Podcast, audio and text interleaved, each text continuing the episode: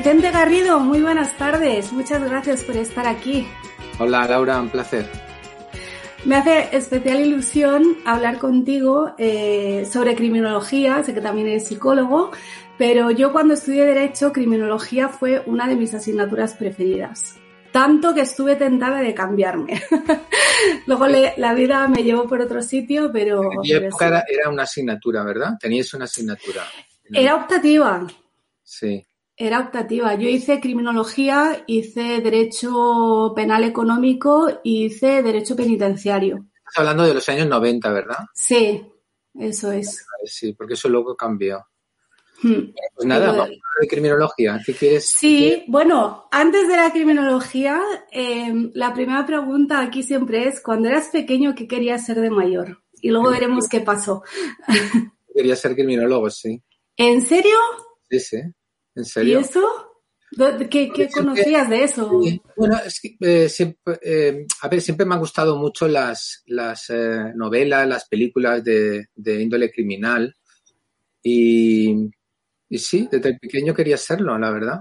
tenía muy claro que, que yo quería estudiar esto, aunque cuando yo estudié, pues era realmente era un, era un título propio, no tan, no tan no tan, digamos, eh, importante como luego fue el número de horas. Era un título propio, pues eh, tenía cuatro años, eso sí que es verdad, pero no tenía, digamos, el reconocimiento que, que, han tenido luego los títulos propios a nivel social, aunque no son oficiales los títulos propios, como sabes, pero están muy asentados y desde luego no era un grado.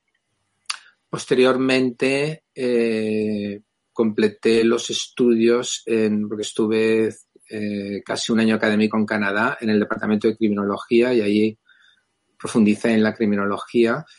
Pero aquí en España eh, estudié psicología porque era lo más próximo a la criminología y siempre orientada al ámbito de la, de la delincuencia, con lo cual puedo decir que sí, que estudié aquello que quise, la verdad.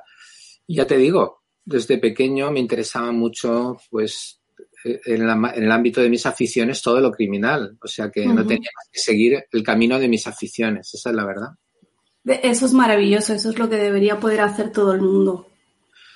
Bueno, piensa que hay gente que no descubre esto hasta el final, hasta el final de su etapa formativa o incluso mucho más tarde. Eh, es decir, que no todo el mundo tiene tan claras las cosas, que no sé si es una ventaja o una desventaja. Por una parte, por supuesto, una ventaja, pero luego piensa que hay gente que ha hecho cambios espectaculares en su vida y yo no paro de leer entrevistas a personas que dicen, no, pues yo a los 35 años, después de estar trabajando de economista en una empresa, entré en un teatro me di cuenta que eso era, que eso era lo que yo quería hacer.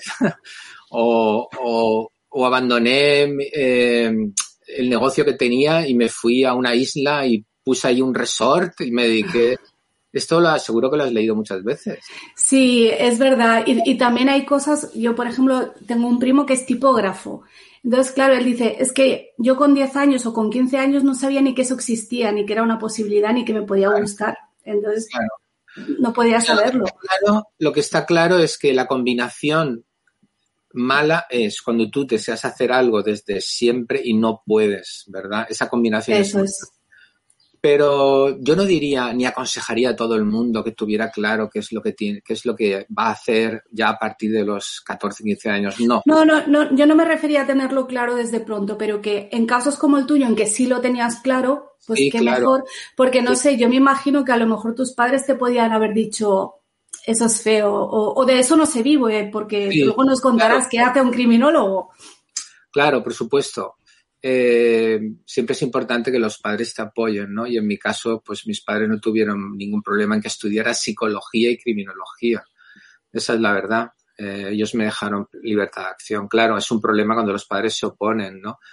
¿Cuántas veces hemos también leído o escuchado a gente famosa, sobre todo del mundo del espectáculo, que dice, no, no, yo tuve que estudiar medicina o derecho porque mis padres me decían, eso que tú dices es una tontería tú primero ten una carrera. Yo creo que se lo he oído o se lo he leído a un montón de gente popular, ¿no? Yo que sé, cantantes un montón, que han estudiado Derecho. un montón. Eh, Wyoming, creo, que, estudió, que estudió medicina también. Carlos Sobera también es de Derecho. Sí, sí, un montón de gente del mundo del, show business se ha dedicado a estudiar carreras porque tenían que, eh, frente a sus padres, responder con algo serio, ¿no? Eso es. Bueno, tampoco igual, tampoco les hizo daño a lo mejor, ¿no? Pienso yo que durante esos años también aprenderían cosas y, no sé, se disciplinarían a lo mejor del punto de vista intelectual, vete a saber, ¿no? Seguro que sí. Bueno, el camino de cada uno. Yo quería preguntarte, y, justo has empezado hablando de esto, eh, porque hace unas semanas, hablando con un compañero abogado, comentábamos el daño que ha hecho Hollywood a la profesión del abogado y del juez, porque la gente tiene una idea que no tiene nada que ver con la realidad, o al menos con la realidad en España. Y es verdad que en tu caso el cine, quizá la literatura, te ayudaron a, descubrir eh, esta vocación, pero ¿Crees que también dan una idea un poco equivocada de lo que es? Eh, bueno, habría que diferenciar entre el efecto que tuvo en mí y lo que ha tenido ya en generaciones posteriores, ¿no? tú piensas, Laura, que cuando yo empecé eh, realmente no existía la criminología en España. Es decir, aquí no había nada. Esto era, esto era un desierto total.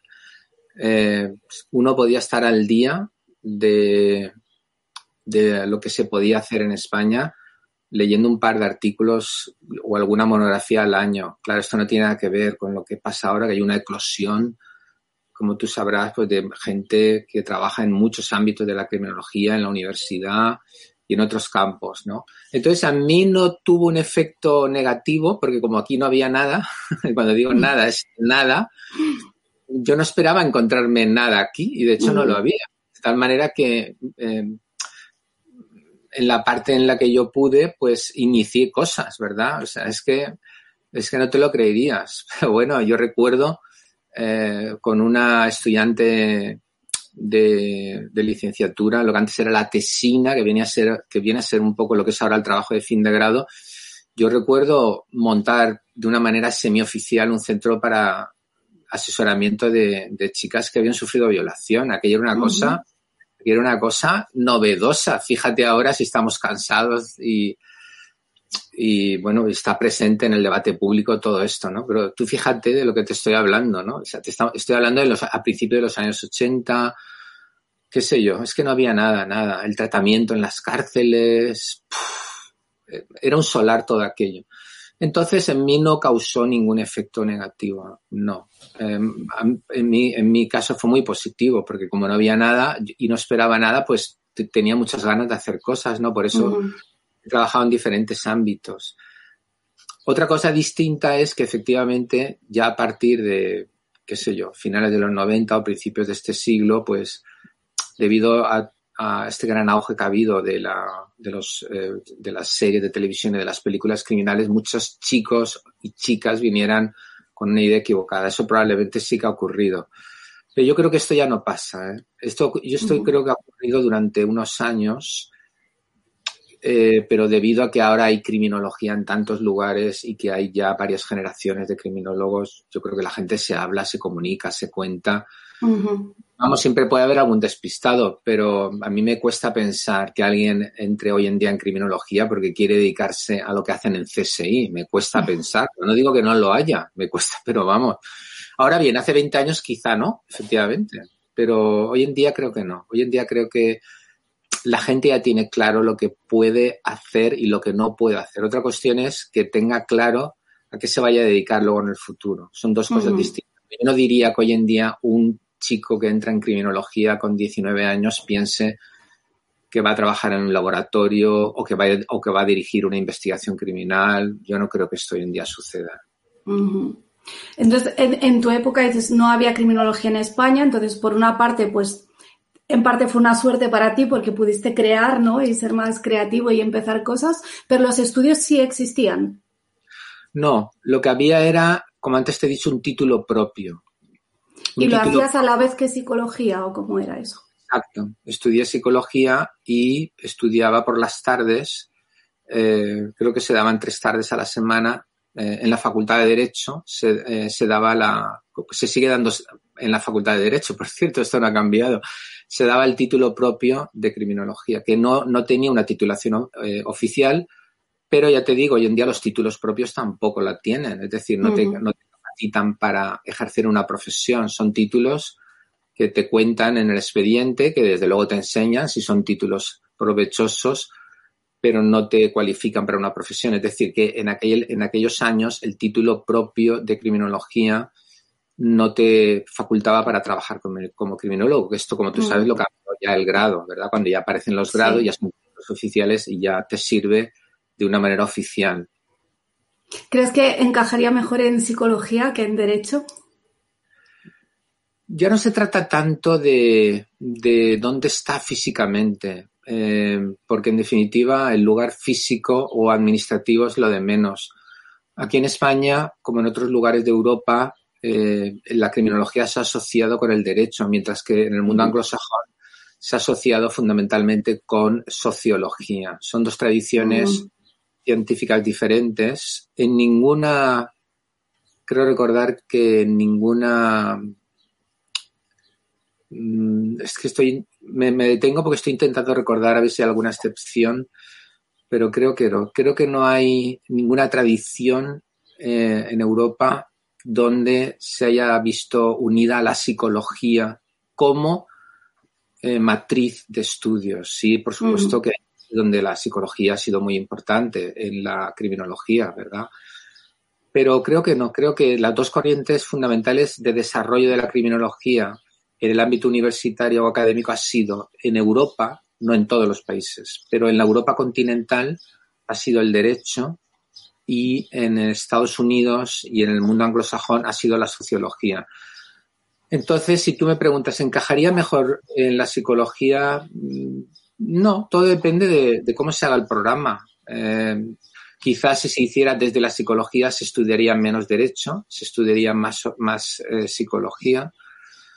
Mm, no sé qué decirte. También depende de luego de tu orientación, porque si a ti te interesa la criminología aplicada más que a un plano individual o terapéutico, te interesa más desde una perspectiva más, por así decirlo, política, porque te mueves más en el terreno de lo que sería los tratados internacionales, los programas de prevención, eh, donde hay que tener en cuenta muchas veces eh, aspectos jurídicos eh, que son muy importantes, pues ahí probablemente sea más interesante una orientación más jurídica o quizá más sociológica no, yo no diría que a priori la criminología tiene un lugar más natural en la psicología que en el derecho. No, depende de la orientación que tú luego vayas, a dar. Porque claro, al definirse la, criminología como la ciencia que estudia la transgresión de la ley, eh, el delincuente, la víctima y el sistema de control, piensa que ahí obviamente hay, el, aparato legislativo es muy importante, ¿no? Los sistemas de control en buena medida son la aplicación de la ley, aunque hay otros sistemas de control también. Entonces, si yo me imagino, por ejemplo, en una, en una institución internacional intentando plantear problemas, por ejemplo, de prevención, qué sé yo, eh, de, tráfico de personas o de, o de prostitución forzada u otras cosas, probablemente hay una orientación jurídica es muy importante, ¿no? Porque hay que encajarlo con las leyes internacionales, con las leyes de los países. Sí que es verdad que un exceso de derecho eh, eh, sería un problema, ¿verdad? Porque, claro, eh, se podría comer también a componentes sociológicos que son muy, muy importantes, ¿no? Pero sin duda, en el derecho también, también está bien entronizada la criminología. ¿Cuál fue tu primer trabajo? Bueno, es que todo mi trabajo ha sido en el ámbito de la investigación. En ese sentido, yo soy un buen ejemplo de profesional autónomo que se dedica a la criminología porque desde el principio em, estuve con, con eh, becas de investigación y luego ya posteriormente eh, pues ya hice una carrera universitaria profesional, ¿no?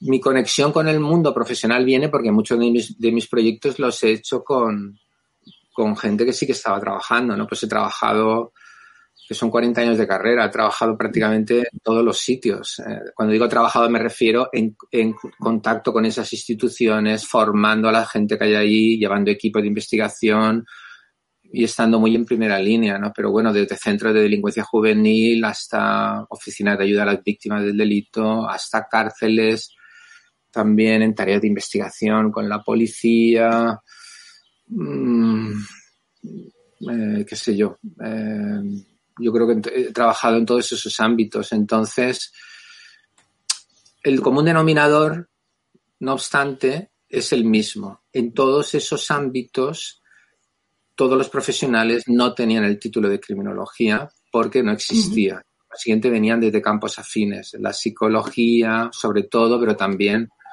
el trabajo social. Luego, cuando se implementó la educación social, que se ha implementado en la mayoría de las universidades, muchos de esos trabajos los tenían los educadores sociales, que por otra parte siempre han tenido tradición en el mundo de la, de la conflictividad infantil, ¿no? Los educadores sociales en Europa, en Europa, que en Estados Unidos no existe esto, ni en Inglaterra yo diría que tampoco, o al menos no de una manera relevante los educadores sociales siempre han trabajado con los jóvenes, ¿no? jóvenes que se dicen ahora en conflicto, delincuentes juveniles habitualmente y ese tipo de cosas, ¿no? Es decir, que a pesar de que yo no he trabajado nunca como autónomo, sí que, sí que he sido un testigo privilegiado de cómo se, se desenvolvían los profesionales que trabajaban en esos ámbitos, ¿no? Y en ese sentido, este es uno de los problemas principales que tiene hoy en día la criminología, ¿verdad? Que todavía falta imaginación para pensar que tú puedes contratar a un criminólogo en vez de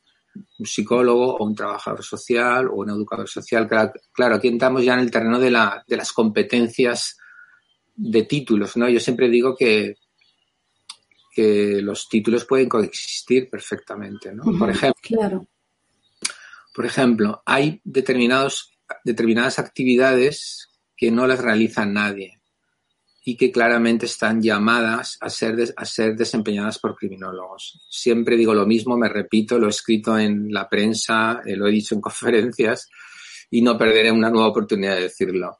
Por ejemplo, en España, lo que se llama eh, la libertad condicional vigilada, que aquí en España se utiliza el término libertad vigilada aplicado a adultos y también a menores. En, en, en, eh, en otros países se utiliza el término libertad condicional o libertad bajo palabra con supervisión, ¿no? Pero bueno, por ejemplo, aquí está este tipo de supervisión apenas existe. En Cataluña existe más porque, porque ahí tienen autonomía penitenciaria y han desarrollado más, pero aún así es una figura incluso ahí eh, muy poco utilizada, ¿no? Sin embargo, en muchos países de Europa y desde luego en el mundo anglosajón se trata de una figura que es centenaria, es decir, que, que prácticamente, perdón, eh, es tan antigua como, como la cárcel, donde gente que se llaman los probation de, de, de, estar a prueba, ¿verdad? O parole officer, paroles bajo palabra, pues realizan una labor muy importante atendiendo a aquellas personas que han salido con anterioridad a cumplir la condena de la cárcel, pero todavía están sujetos a la administración penitenciaria. Entonces, son, son especialistas que supervisan el funcionamiento de esta última etapa, pues ayudando en, en cuestiones eh, de la vida diaria, trabajo, vivienda, aconsejando en la medida en que haya problemas, también supervisando, obviamente, que no se cometan delitos, y esto aquí en España, repito, con alguna excepción, no existe. Lo cual, a su vez, tiene un grave inconveniente y es que yo estoy convencido que gente que podría estar en libertad condicional no la obtiene precisamente porque una vez que están en libertad condicional ya no hay supervisión. Claro. Salvo que el delito haya sido muy grave y lleve aparejado una condena de prisión eh, muy larga y un plus de libertad vigilada cuando esté liberado. Pero estos son casos eh, excepcionales, porque en nuestro código eso está solo previsto para delitos muy graves, los que tienen condena y cuando terminen la prisión, libertad vigilada. Pero lo bueno del asunto es, y en esto hay muchos estudios empíricos, lo bueno del asunto es que esto se podría aplicar a muchísima gente, no tiene por qué ser el más, el más peligroso de todos. Es decir, gente que podría estar tiempo un tiempo menor, menor en la cárcel y podría estar en libertad condicional. Se ahorraría mucho dinero porque una estancia en la cárcel cuesta mucho dinero al, al erario y todos sabemos que una integración en la comunidad facilita la reinserción. Obviamente hay gente a la, que a la que esto no se le puede adelantar, ¿no? Gente que tiene un riesgo muy elevado. Pero la inmensa mayoría de la gente que está en la cárcel no tiene un riesgo muy elevado. Y si hay una buena supervisión y un buen control, el porcentaje de éxito es muy interesante. Bueno, pero sin extenderme únicamente en este punto, lo he puesto como un ejemplo de un trabajo que para mí está llamando al criminólogo con luces de neón, ¿verdad? Criminologists, come here, ¿verdad? es un trabajo que ahorraría dinero al erario público, que ha sido empíricamente comprobado que en los países donde está facilita la reinserción y por consiguiente minimiza la eh, victimización, los nuevos delitos, y daría trabajo también a mucha gente que sin embargo no se hace. Bueno, esto para mí nos lleva a otro problema y, es la falta de profesionales en, el, en, la en, la, en la administración pública que oriente la política criminal. Para mí, la gran tragedia de España es que no hay nadie en política criminal. Tenemos ministros, tenemos secretarios, tenemos asesores, pero yo no conozco ningún organismo de política criminal.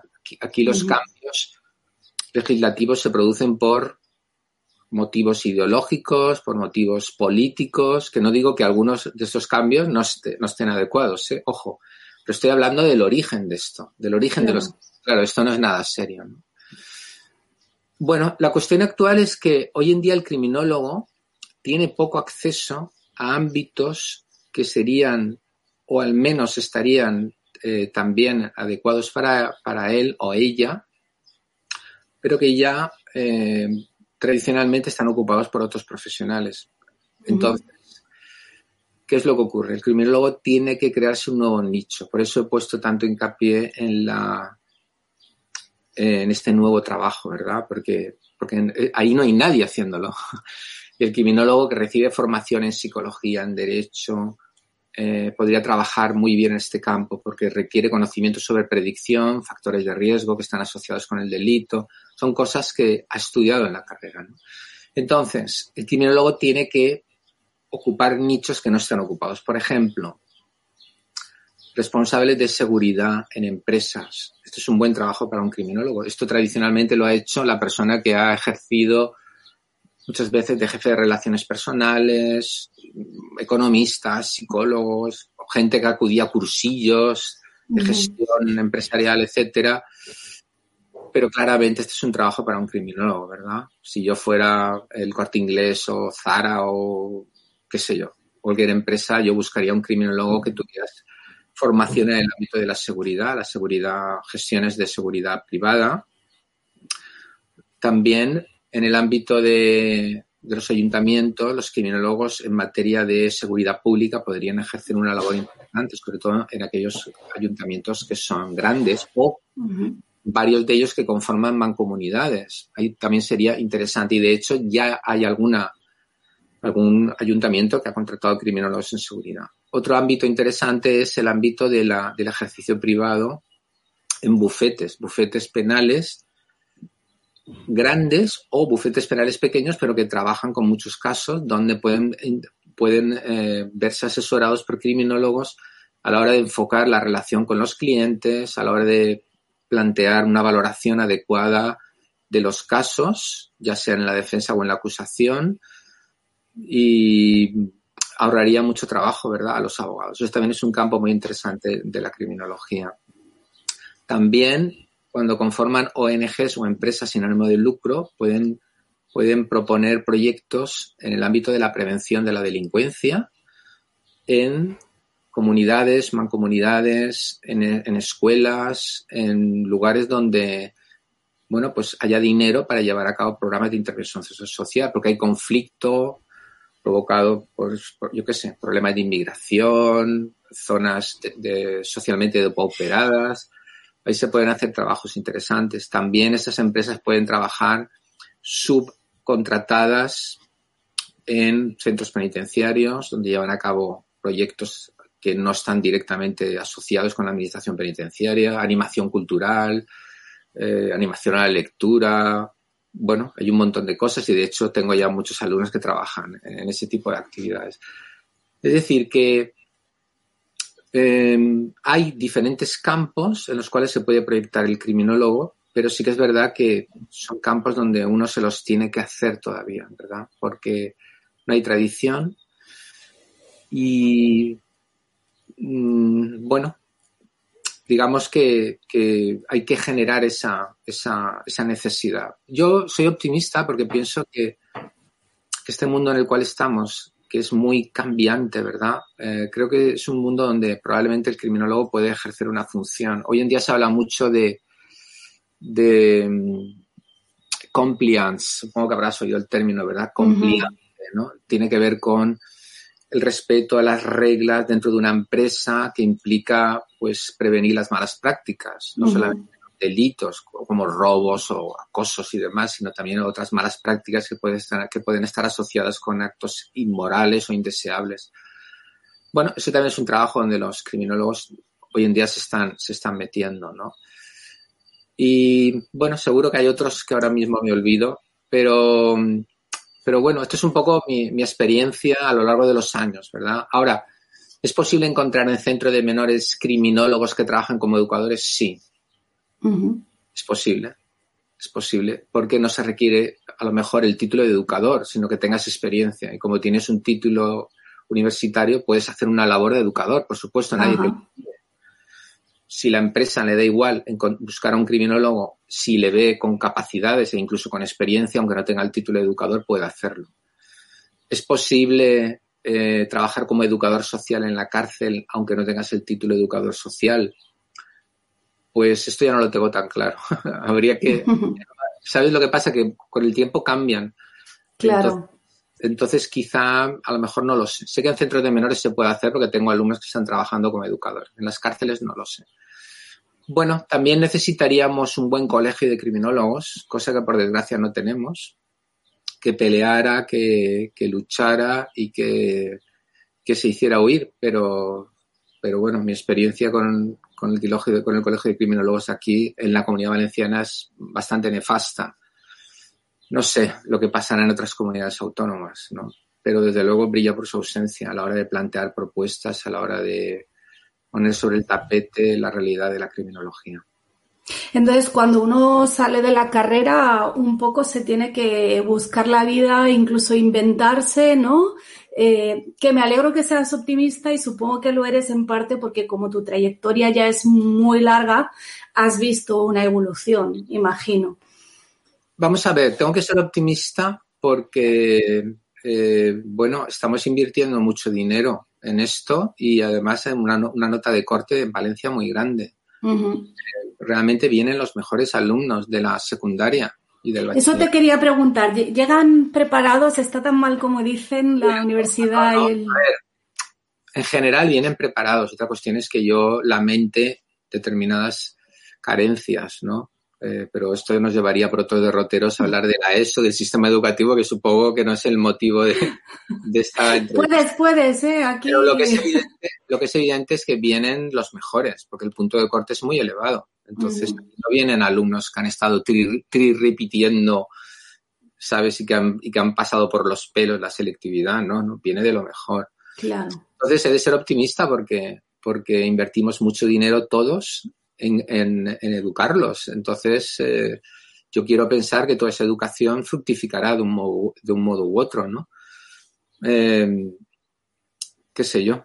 Eh, ¿De qué das clase también, tú? También es un problema que tienen otras carreras, ¿verdad? No solamente la criminología. No, todas, eso. Por eso te hablaba del, del sistema. Las las tecnológicas que ahora están viviendo un boom y algunas otras como las matemáticas y alguna otra que, que ahora está muy solicitada, pues el resto, medicina siempre, ¿no? Y ahora con la pandemia, pues se ha vuelto a revalorizar muchísimo. Enfermerías, etcétera, ¿no? Las de la salud. Pero claro, economistas, psicólogos, sociólogos, politólogos, eh, filólogos, bueno, hay un montón de carreras que, que también tienen que. Y la propia carrera de Derecho, ¿verdad? Porque hay miles de. Pues, bueno, vivimos en un mundo de, de una gran em, explosión de la, de la, educación superior y claramente hay un desajuste entre las posibilidades sociales de, empleo y, lo que se estudia. pero bueno, yo supongo que eso tendrá que corregir con el tiempo, ¿no? Porque, porque aun cuando no se puede orientar únicamente la universidad al mercado, porque hay saberes que es necesario cultivar, aunque no sean económicamente, digamos, rentables, pero son necesarios porque la sociedad requiere de ese conocimiento, es evidente que, tiene que haber una cierta, un cierto ajuste ¿no? entre, entre lo que la sociedad requiere y lo que la universidad oferta, porque de lo contrario también se puede generar mucha insatisfacción en, los jóvenes, y esto y esto, esto supone un coste en la sociedad. ¿De qué das clase? Preguntaba. ¿De qué doy clase? De investigación criminal. ¿En, en el grado de criminología o en psicología? No, eh, lo doy todo en criminología, en el grado y en el doble grado de derecho y criminología. Ajá. ¿Y has dado siempre lo mismo o has cambiado? No, que va, que va. Tú piensas que la criminología... Has hecho de todo, ¿no? no, piensa, piensa que la criminología como grado es muy nuevo. Eh, estamos hablando de, qué sé yo, 10 años, a lo mejor.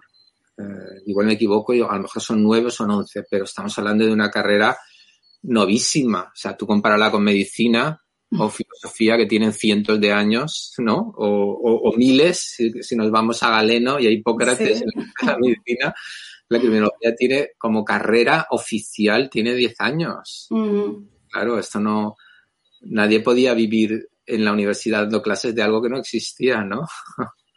antes he dado, antes he dado, pues, eh, otras asignaturas siempre relacionadas con la criminología. He dado pedagogía, por ejemplo, pedagogía de la delincuencia, he dado varios años. También en educación social he dado eh, intervención educativa en desadaptación social.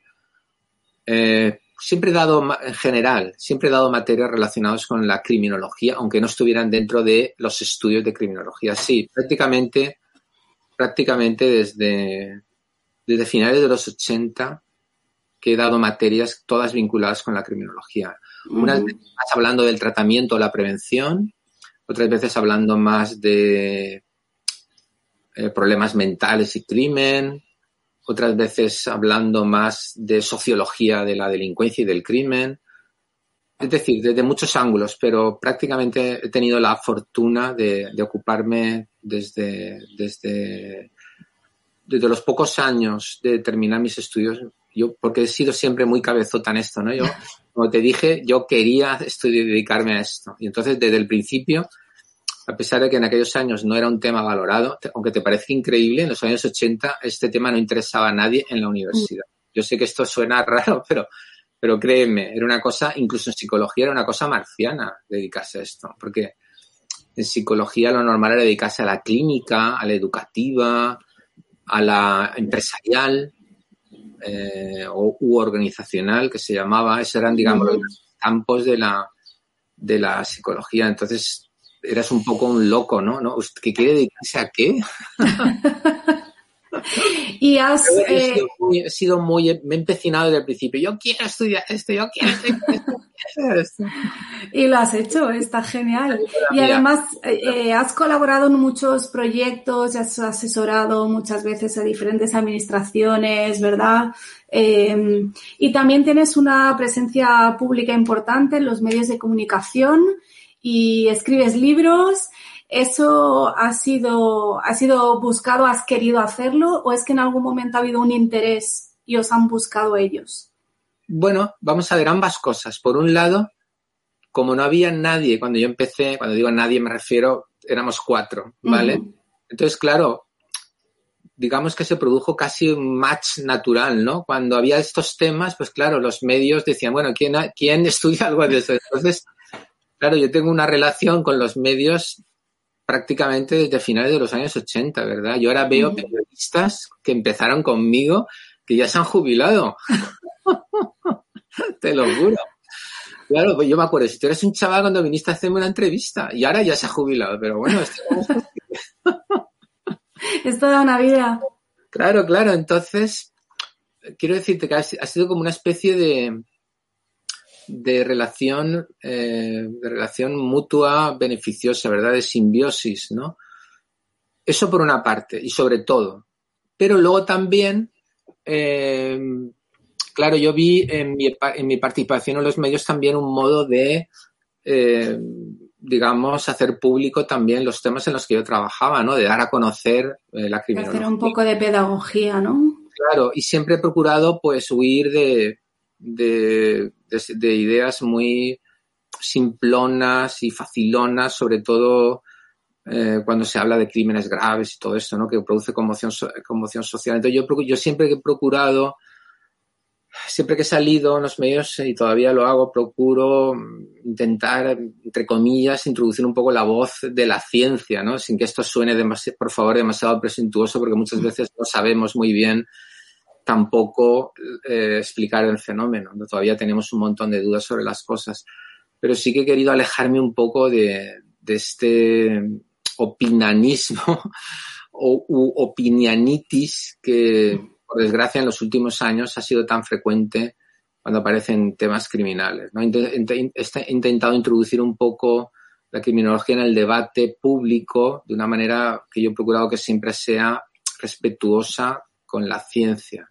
En ese sentido sí que he querido contribuir pues eh, a, em, a participar cuando se me ha requerido.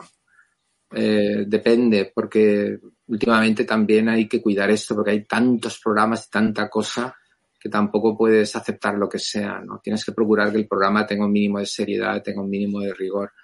Pero bueno, esto forma parte de lo que se llama la criminología pública, que es que se define como el traslado de los conocimientos criminológicos al ámbito de lo público. Y sí, ese ámbito siempre me ha interesado. He querido cuidar la criminología pública porque piensa que muchas veces lo que opina la sociedad puede tener mayor efecto sobre la política criminal, sea lo que fuere y cómo se haga esta. Y ya te digo que en España no se hace demasiado racionalmente. Pero claro, si tú piensas, muchas veces lo que opina la gente puede tener más importancia que lo que investigue la universidad durante muchos años. Claro, esto es una paradoja. ¿Por qué? Porque hay una determinada conmoción entonces, entonces la política ve o el político puede, ve que puede ganar rédito en esto, ¿no?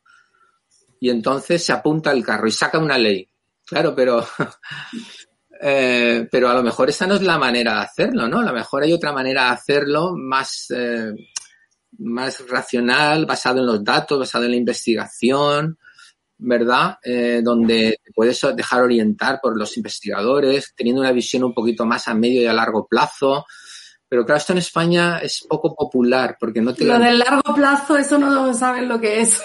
Claro, claro. Y esto es, para mí es una tragedia muy grande. Para mí es una mm. tragedia muy grande, ¿no?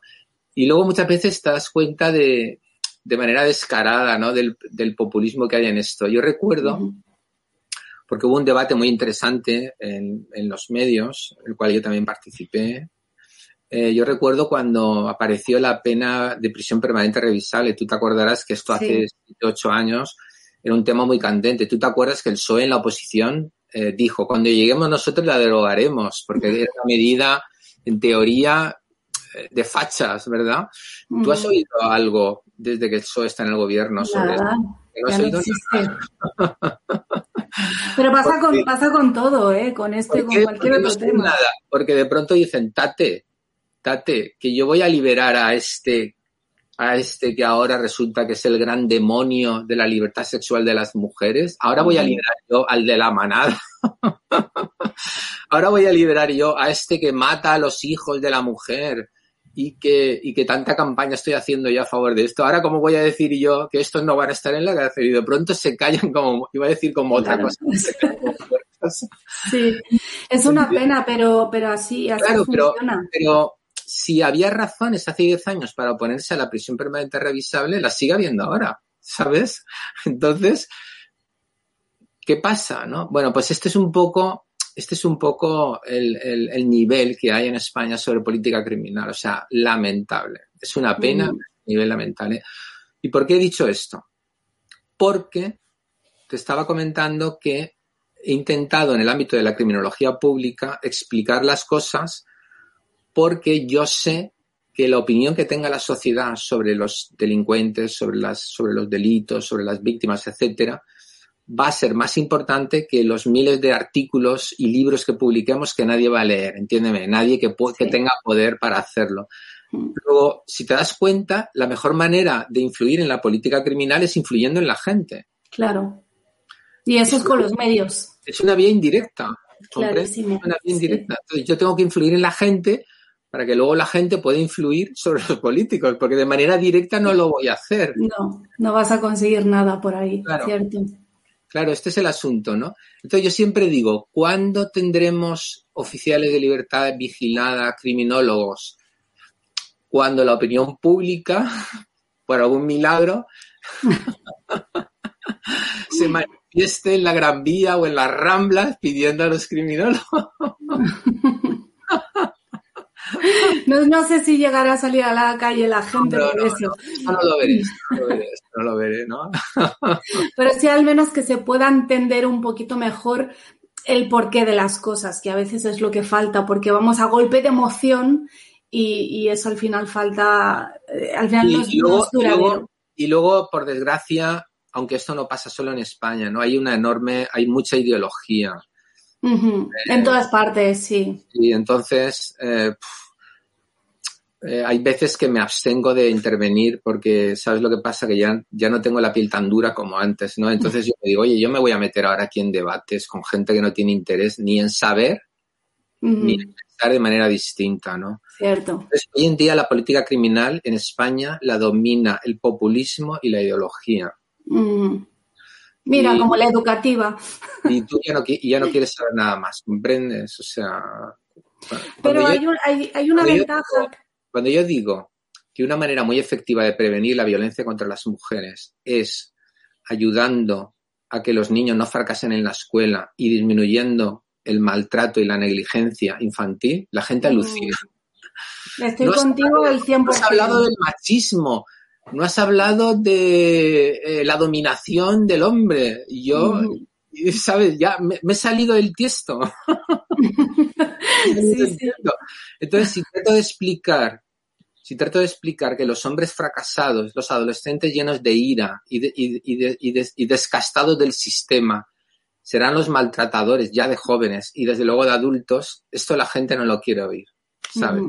¿Por qué? Porque estás vendiendo una película que no va, que no va con la sintonía, ¿sabes? Que no, que no. No está con, no está con el discurso que ahora toca tener. no está. Entonces, claro, esto no interesa oírlo, ¿comprendes? Claro, y sin embargo es súper sensato, o sea, es lógico. La... Yo, de hecho, yo recuerdo que te he dicho que, que estudié criminología y derecho penitenciario y siempre, o sea, yo salía de cada clase pensando, pero es que esto se arregla con la educación. O sea, hay que empezar por abajo. Hay que empezar no, por vamos a ver, de la educación también lo dicen. No hay ninguna persona, digamos, de esta corriente de, de, vamos a llamarle, dominante, ideológica dominante, de que, de que, de que la violencia contra la mujer toda se explica, o violencia de género, todo se explica, el machismo, que es el pensamiento único. Claro, eso va en contra de la universidad y de todo lo que enseñamos. Desde primero enseñamos que el crimen en cualquiera de sus manifestaciones es un fenómeno multicausado, que hay variables y planos muy distintos. De pronto viene, viene alguien y dice, no, no, todo eso que ustedes enseñan es mentira. No sé por qué no, no nos retiran el grado, porque, porque vamos, estamos enseñando lo contrario de lo que se en los medios, ¿no? Por parte de la gente de la política. Claro que ayuda que la gente no sea machista. Claro que ayuda que la gente no sea machista, obviamente.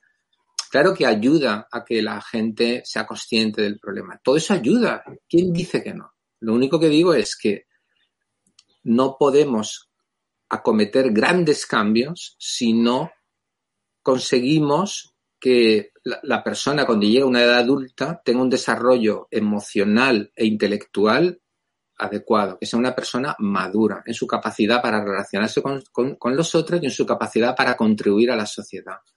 Y yo lo que digo es que el fracaso escolar que afecta a un 20% de los estudiantes, el maltrato emocional y físico que afecta a un número muy importante de chicos y el año pasado, por cierto, aumentó y la falta de oportunidades laborales y otros problemas que inciden en el desarrollo madurativo de los chicos son críticos en esto. Pero no solamente contra, o sea, no solamente eh, en la lucha contra la violencia de género o en general contra la violencia contra la mujer, sino además en otras violencias, ¿verdad? Porque un joven irritado un joven cabreado, un joven frustrado, un joven decepcionado del sistema, es el joven que tiene más motivos para ser violento, porque ahí obtienes mucha autoestima, ¿entiendes? Bueno, pero bueno, esto ya te digo que son explicaciones, eh, si tú quieres, sensatas, pero por desgracia eh, no es lo que la gente quiere oír. Claro, porque, porque ¿qué partido político puede presentarse como adalid contra esto si dice voy a invertir más dinero para que no fracasen los niños? Evitaremos jóvenes con mayor predisposición a ser violentos, no solo contra las mujeres, sino contra todos. Imposible, claro. Esto, esto no encaja, ¿verdad? ¿no? Tienes, que, tienes que ser moderno, pero sobre todo parecerlo. ¿no? Mm. Para terminar, porque no te quiero quitar más tiempo, ¿algunos consejos para esos jóvenes que quieren dedicarse a la criminología?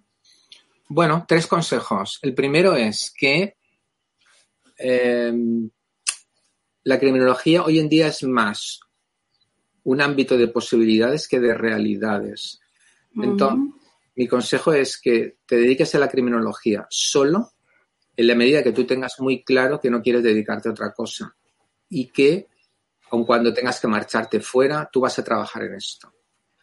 Si no tienes este pleno convencimiento, si no es una cosa muy vocacional, muy como yo, que yo quiero ser criminólogo, quiero ser criminólogo. Entonces mi consejo es estudia criminología con otra carrera o estudia criminología como un posgrado cuando tengas otra carrera. Lo como te he dicho antes, yo doy, yo doy clase en el doble grado Derecho, Criminología. Bueno, pues ahí tienes una opción. Y luego cuando terminas, quieres tirar más por la criminología, bueno, pues puedes hacerlo, pero tienes también un título que a lo mejor te puede ayudar desde, desde el ejercicio del derecho a, pasar a la criminología, porque hay veces que entrar por un lado y salir por otro. O estudias psicología y luego haces este posgrado de criminología. O incluso informática, porque la informática hoy en día es una herramienta insustituible en cualquier cosa. Y hay gente que trabaja con Big Data y elaborando proyecciones sobre crímenes. Y es muy importante la informática eh, hoy en día en la criminología, sobre todo en los programas de prevención, de seguridad pública y privada, ¿no? Proyección de datos, análisis de Big Data, zonas calientes del crimen.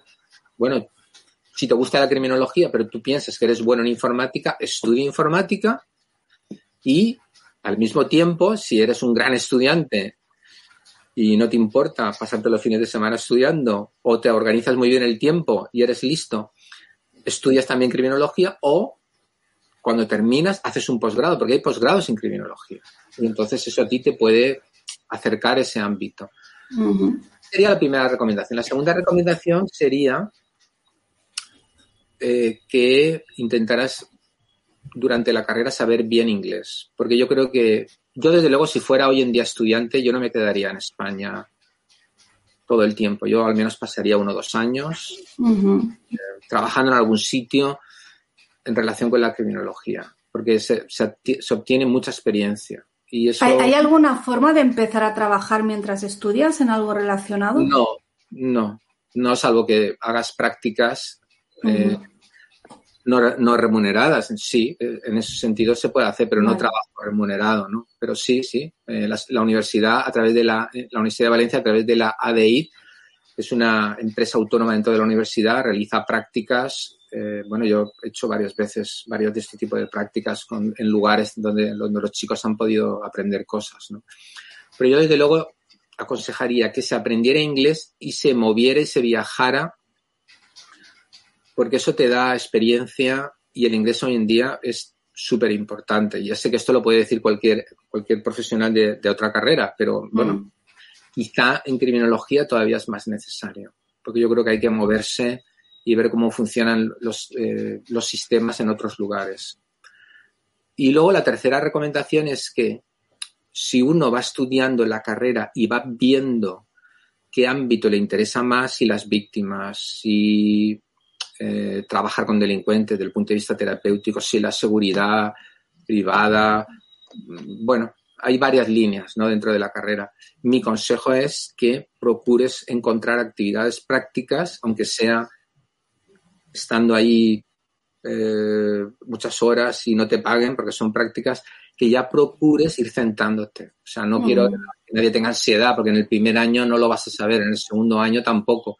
Pero a lo mejor el tercer año ya es un, ya es un año donde tú te puedes plantear, bueno, pues a mí este campo me interesa mucho, ¿no? Pues voy a, voy a moverme en él, voy a ver qué posibilidades hay, voy a ver si hay centros que permiten hacer prácticas en esto, voy a ver si hay instituciones en la, unidad, en la Unión Europea donde se pueden hacer estancias. Yo diría que estas son las tres grandes recomendaciones que puedo hacer. Me parece excelente. Vicente, ¿dónde podemos encontrarte?